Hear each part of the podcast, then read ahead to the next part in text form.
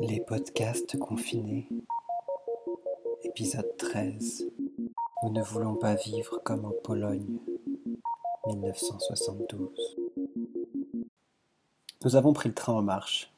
Moi, comme les autres. En 1972, en ce qui me concerne. Pour autant que je puisse en juger maintenant entre l'assassinat de Pierre Auvernay et un voyage en Pologne que je fis avec mes parents, qui s'acheva sur les événements des Jeux Olympiques de Munich, et j'en suis probablement descendu au début des années 90, à l'orée des massacres yougoslaves. On ne peut pas toujours suivre le temps du monde. J'inscris ici ces éléments d'une chronologie personnelle, je les borne avec les dates de la chronologie historique, dont nous convenons tous, peu ou prou, qu'elle reflète un certain déroulement des faits, un ordre du monde, autour duquel nous tentons d'organiser un peu de pensée. Mais ces chronologies, bien sûr, sont des fictions car ça commence toujours avant. Il finit toujours par manquer quelque chose.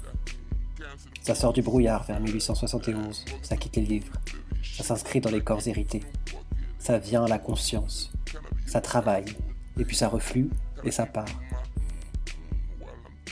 Et ce qui sera prolongé ou pas de notre histoire, nous ne le saurons jamais. C'est complexe, parfois tordu, souvent berlificoté. Mais quel que soit le fil que je tire, la pelote européenne vient. Je suis fait de ça. C'est en moi que l'histoire prend corps. C'est de mon corps qu'elle prend possession. C'est ainsi que nous mourrons parfois dans la rue, comme des chiens, alors que la paix règne. Beno Onsang, 27 ans. Quand nous mourrons dans l'opacité africaine sur des rafios birmans, croisant en mer de Chine ou dans l'enfer glacé de Magadan, nous ne mourrons pas, hommes, comme des chiens. Nous sommes des chiens et comme tels nous mourrons. Et quand nous mourrons là, où l'esprit occidental a placé son centre de gravité et dicte son temps au monde, nous mourrons comme des chiens, parce que nous sommes des hommes, et que les hommes ne meurent pas dans la rue, abattus comme des chiens, mais dans leur lit, paumes ouvertes. Les heures ne sont pas les mêmes pour tout le monde. La chronologie est une fiction, une balle tirée à bout portant, en pleine rue. Avant 1871, l'histoire est pour moi celle des livres, Romans, épopées, récits, Roncevaux, Michelet, La Fronde, Chateaubriand, 89, Stendhal. En 1871, ça quitte les livres, et ça vient s'écrire dans le corps de mon arrière-grand-mère, qui, me tenant sur ses genoux, 94 ans plus tard, imprime en moi le souffle qu'elle a pris au sortir de Sedan et du massacre des communards. Ce n'est plus la fiction racontée dans les livres pour éclairer l'esprit, c'est celle qui sort de mes entrailles, au plus fort des nausées, c'est le bonnet de laine noire de l'aïeul, ses mitaines, son crochet, ses bobines de coton, le panier à ouvrage et la soupe qui frémit. L'étroite maison jetée au creux du pays perdu, où rien n'est advenu que le travail, la vie patiente. Au loin, le grondement inquiétant de l'histoire et devant soi le chemin creux, et souvent dur jusqu'à la mort. Si longue à venir parfois que l'on se croit oublié, et qu'on frémit à l'idée de devoir durer. Durer pourquoi? Et pourquoi pas mourir plutôt? Pourquoi encore des jours et encore des travaux quand tant meurt dans les rues? Benno comme un chien, le 2 juin 1967. Ça quitte les livres et ça vient dans le corps. Et pour avoir la paix, il faut que de nouveau ça parte dans les livres. C'est pour ça qu'on écrit. Il faudrait que ça quitte le corps. On aimerait l'avoir un peu vide, pouvoir y mettre ce qu'on aime, ce qu'on désire, y être chez soi avant de le laisser. Ça va venir si vite. Nos larmes mousseront-elles quand nos os pourriront? Être dans nos corps comme chez nous et pouvoir dire C'est à Dieu que je le donne, à la révolution, à l'amour, au sexe, à la drogue, à la pensée. On reste longtemps sans pouvoir parce qu'on trouve un terrain jonché de saloperies. Les impayés des aïeux, les impensés de l'histoire, les embûches de la maladie, l'ombre des morts. Et pendant des années, on s'immobilise. On pense, on prêche, on cherche, serre les dents fond en larmes au lieu d'ouvrir, courir, jouir, faire jouir, vaciller. Faucher comme des chiens avant d'avoir la paix. Là où l'orgueil occidental pense que les choses s'ordonnent, nous sommes tranquilles depuis le 8 mai 1945. Après 31 ans de guerre et des millions de morts dont on se demande bien où sont passés les corps, d'une balle tirée à bout portant par un représentant civil des forces de police de la République fédérale d'Allemagne. Nous cherchons à penser comme des hommes. Mais il arrive encore qu'on nous abatte comme des chiens, parce que parmi les hommes il s'en trouve toujours qui se sentent supérieurs aux chiens. En 1972, j'ai 12 ans. Je sens tout sans rien comprendre. Je sens et je vois tout. Mais tout me manque et je ne vois rien. Alors ce qui est grave se grave au plus profond. Et désormais je sais que là-bas, dans l'enfance, tout s'est joué. L'écriture, la politique, l'histoire, le sexe, et la parole de nos corps parce que l'âme est inerte, sidérée par l'ampleur du désastre, par la faiblesse des moyens, noyée dans l'émotion. Je sais que tout est inutile, pourtant je ne meurs pas. Je n'ai pas l'âge pour ça, et la paix règne en maître. Partout les hommes meurent comme des chiens. Je n'en sais rien encore, mais le 25 février de cette année-là, dans le pays en paix, un homme à trois stations d'autobus de chez moi, à bout portant, comme un chien, sa mort entre dans la maison portée par les amis, les voisins, la conscience qu'on avait de former un ensemble. Moi, quantité négligeable, et à mes pieds ou presque, Pierre Auvernet, 23 ans, abattu par un représentant civil des forces de gardiennage privées de la régie Renault. En 1978, je vais en Italie. J'ai 18 ans. C'est un jet de pierre de 1972. Mais désormais, je sais que l'écriture, la politique, l'histoire, le sexe, c'est pour moi. C'est à moi, c'est mon affaire, mon tour. Je veux courir, ouvrir, peut-être vaciller, surtout jouir et faire jouir. La politique, ce ne sera sans doute pas la révolution, que mes aînés ont tenté de porter haut, parce que l'heure est passée. La révolution, ce sera le sexe. Ce sera jouir et faire jouir les hommes sans demander mon reste. J'ai trois ans devant moi. Nous avons trois ans devant nous. Dans trois ans, nous serons fauchés comme des chiens par une épidémie. L'ennemi aura changé de visage. Et pour l'instant, à Rome, à bout portant, dans un garage abattu comme un chien, Aldo Moro, 62 ans, par les hommes des Brigades Rouges en uniforme des forces révolutionnaires. Et moi, à 800 mètres de là, le 9 mai 1878, dans un parc adossé à un je m'agenouille au pied de Massimo, qui est dur et broussailleux. Il se plante dans ma bouche. Et Pasolini, 53 ans, à 3000 jours et 30 km d'ici, roué de coups comme un chien, peut-être même avant d'avoir pu s'incliner devant son ou ses assassins partout les côtes des chiens offertes au cou des pieds des valets. Le monde est dans cet ordre-là quand nous l'avons trouvé. Nous n'avons rien su faire malgré ce qui secouait nos corps depuis plus de cent ans. Et malgré ces aînés qu'on aurait bien suivis, mais qui tournaient en rond, Walter Alasia, 20 ans, comme un chien par un représentant en uniforme des forces de police de la République italienne, le 15 décembre 1976 dans une rue de Sesto San Giovanni. En 1972, j'ai 12 ans et nous partons en Pologne en voiture. Qu'est-ce que vous allez foutre en Pologne? Quelle idée? Entendre d'un peu partout mes parents quand ils partent, avec moi sur la banquette arrière, dévoré de curiosité à l'idée de passer des frontières et d'aller voir là-bas comment ça marche, puisque c'est différent paraît-il, ce dont mes parents doutent. Berlin d'abord, ouest et est, là où Benno Unsorg cinq ans avant, puis Danzig, Bialystok, Varsovie, Cracovie, Oswiecim, là où 28 ans avant, Prague, Passau, Munich, là où dans quelques heures, 11 athlètes israéliens et les 8 membres du commando palestinien qui les ont pris en otage seront assassinés comme des chiens sur le tarmac de l'aéroport de Fürstenfeldbruck. Les uns par les Palestiniens, les autres par la police allemande, semble-t-il, si tant est qu'on puisse s'y retrouver dans les tirs croisés d'une boucherie pareille. Retour Paris. Je raconterai ça et comment ça résonne dans une tête de 12 ans, qui n'a encore rien porté à sa bouche dont elle éprouve déjà un désir desséchant. La brutalité attentive de la queue de Massimo Six ans plus tard, sur le versant sud, solaire du continent où l'on meurt comme des chiens plus que partout ailleurs, pire même, dans la tiédeur de l'air. Cette facilité qu'on a à passer de l'enfant stupide, ignorante d'elle-même, à l'âge où le désir dévaste, mais à genoux, le peu de temps que ça prend. Et les parents ont-ils seulement dans leur tête le nécessaire pour faire tenir dans l'axe de leur vie le bambin qui gambade et le gamin qui suce, qu'un souffle d'air sépare Je dirais ça aussi, j'essaierai, tout ce que ça contient de révolutionnaire, de religieux, d'amoureux, de politique, sucer des bites. Même si plus personne ne le voit, même si chacun feint de penser que c'est trop dégoûtant, que ce sont là vieille lune, ringardise, impasse, hermant, pornographie. Nos aînés ont pensé cela, et son contraire parfois, dans d'autres choses aussi.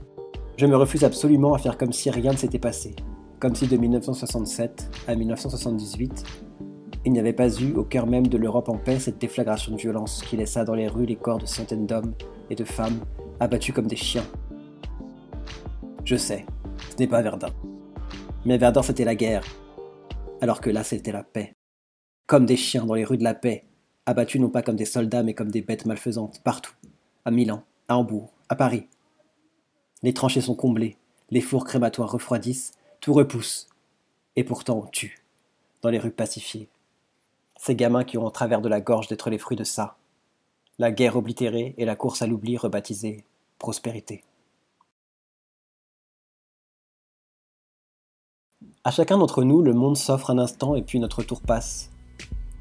On en prend la mesure évidemment que bien après qu'il est passé. Et l'on entonne la complainte de la jeunesse enfuie.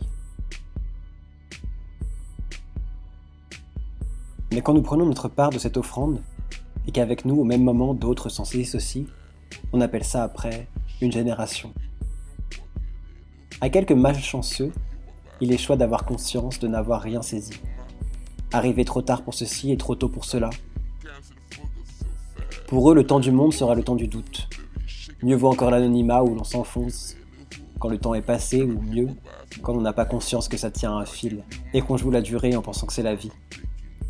L'écrasant hasard de la naissance m'a distribué les cartes qui serviraient à balayer le jeu étalé sur la table quand j'ai ouvert les yeux, dans lequel il m'eût tant importé d'apporter mes jeunes forces. Mais c'était déjà tard, le monde avait tourné, il n'y avait de fuite qu'en avant. Pasolini, 53 ans, l'âge que j'ai aujourd'hui comme un chien éclaté sur le sable. La conscience qu'on a à 12 ans de tout, très aiguë, et rien pour en faire quoi que ce soit. En 1972, je sais qu'il y a eu 1968 en France. Les événements de mai, l'allégresse diffuse. Je m'en souviens. Les parents, les amis, les voisins y furent. Mais je ne sais rien de Benno Honsorg, à Berlin, le 2 juin 1967, d'une balle tirée à bout portant par un représentant en civil des forces de police. Je ne sais rien non plus du 12 décembre 1969. 17 hommes de tous âges, explosant à Milan, le sang, la cervelle et les tripes mêlés à la paperasse, au gravat, à la ferraille. Mêlés aux hurlements, un massacre, en italien, strage. Nous sommes en paix, aussi Piazza Fontana. De tout ça, je ne sais rien. Mes parents savent sûrement. Ça influe, ça accroît, ça fait monter la rage. Les analyses s'étoffent, la joie infuse. La prospérité est un chaudron et la paix une stratégie, que les Italiens ont appelée stratégie de l'attention. Parce que de tous les Européens, ce sont eux qui l'ont mise en œuvre avec la plus grande constance. Là-bas, l'air est souvent tiède, et comme sur tout le continent, la guerre est froide, et elle fait rage. En 1974, j'ai 14 ans, dans un autobus franchissant le pont de Billancourt qui relie ici les Moulineaux à Bouillon-Billancourt, via l'île Saint-Germain. Je dis à ceux qui savent que se trouve là un grand centre commercial, une ligne de tramway, des bureaux rutilants, des immeubles moyenne bourgeoisie interchangeables, et des pavillons en étrantre dessinés Stark, bohème chic qu'à cette époque-là, qui semblent antédéluviennes, mais n'est qu'à 40 ans de nous. D'un côté, c'était les blanchisseries de Grenelle et des kilomètres de rues bordées de murs de briques sales. De l'autre, l'Empire Renault qui s'ouvrait pour culminer sur l'île Seguin. Entre les deux, un habitat populaire épuisé et passablement insalubre, des niches pour les chiens. Tout ça en tête de silhouettes ouvrières, immigrées, bistres, pâles, des chiens qu'on écarte du pied.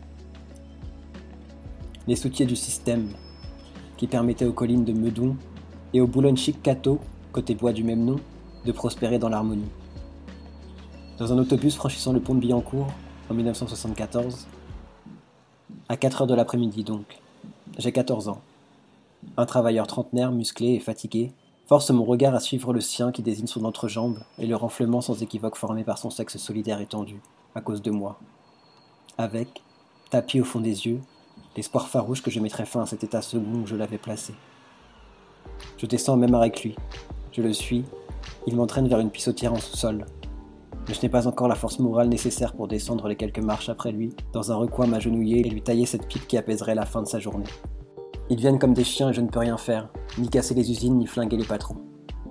Et au lieu d'être sa putain, j'allume, sans même me rendre compte, ce beau gars, à bout de force. Le cerveau aplati par les cadences, les muscles retournés par les gestes contraints, la queue tendue par la misère. Des chiens sans femme, sans amour et sans gloire.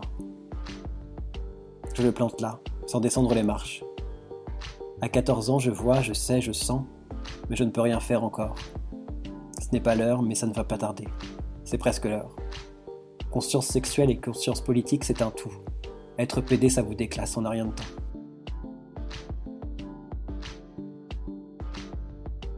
Berlin, en 1972, en route pour la Pologne. Nous y restons, je crois, deux ou trois jours. Assez pour aller faire un tour à l'est. Nous logeons à Wilmersdorf. Quartier ouest, reconstruit sans intérêt, hôtel Savigny. Je me souviens très bien de la Kaiser Wilhelm. Sans doute parce qu'elle est très connue. Icône berlinoise mi au roman 19e, mi-modernisme années 60. Et la trace d'une ruine dans la ville me semblait fascinante. Une ruine de guerre dans un pays en paix. Et à deux stations de métro de là, au pied du Dutch Hopper, le 2 juin 1967, cinq ans plus tôt, Benno Zorg, comme un chien, dans la Krumstrasse. Ce jour-là, la République fédérale d'Allemagne recevait en grand pompe le Shah d'Iran, Mohammad Reza Pahlavi.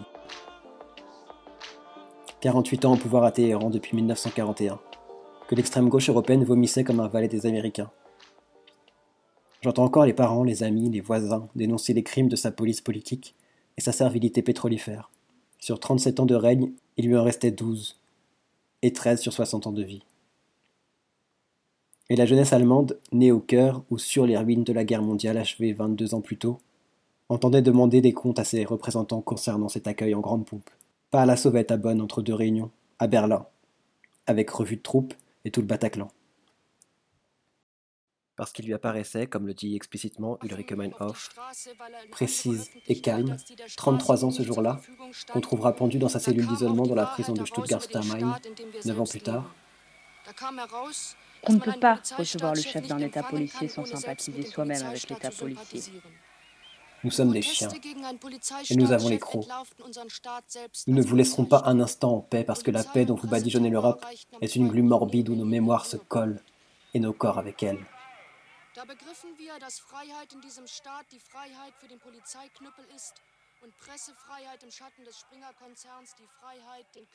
rechtfertigen.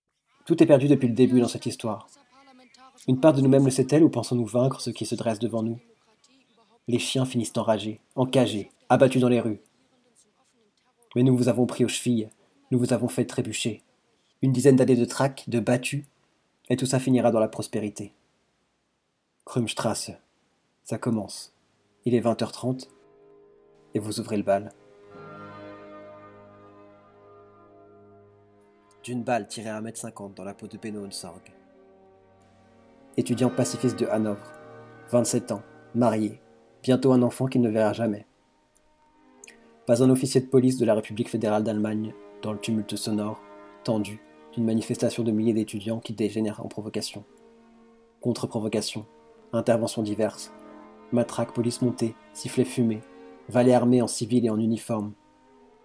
Vous avez le plus grand intérêt à ce que la confusion règne et que le chat puisse écouter tranquillement la Zauberflotte de Mozart.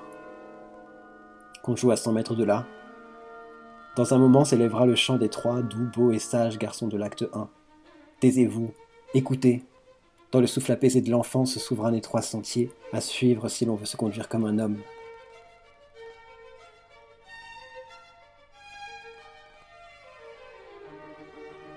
Cette voie te mènera au but, mon garçon, mais tu devras vaincre en homme.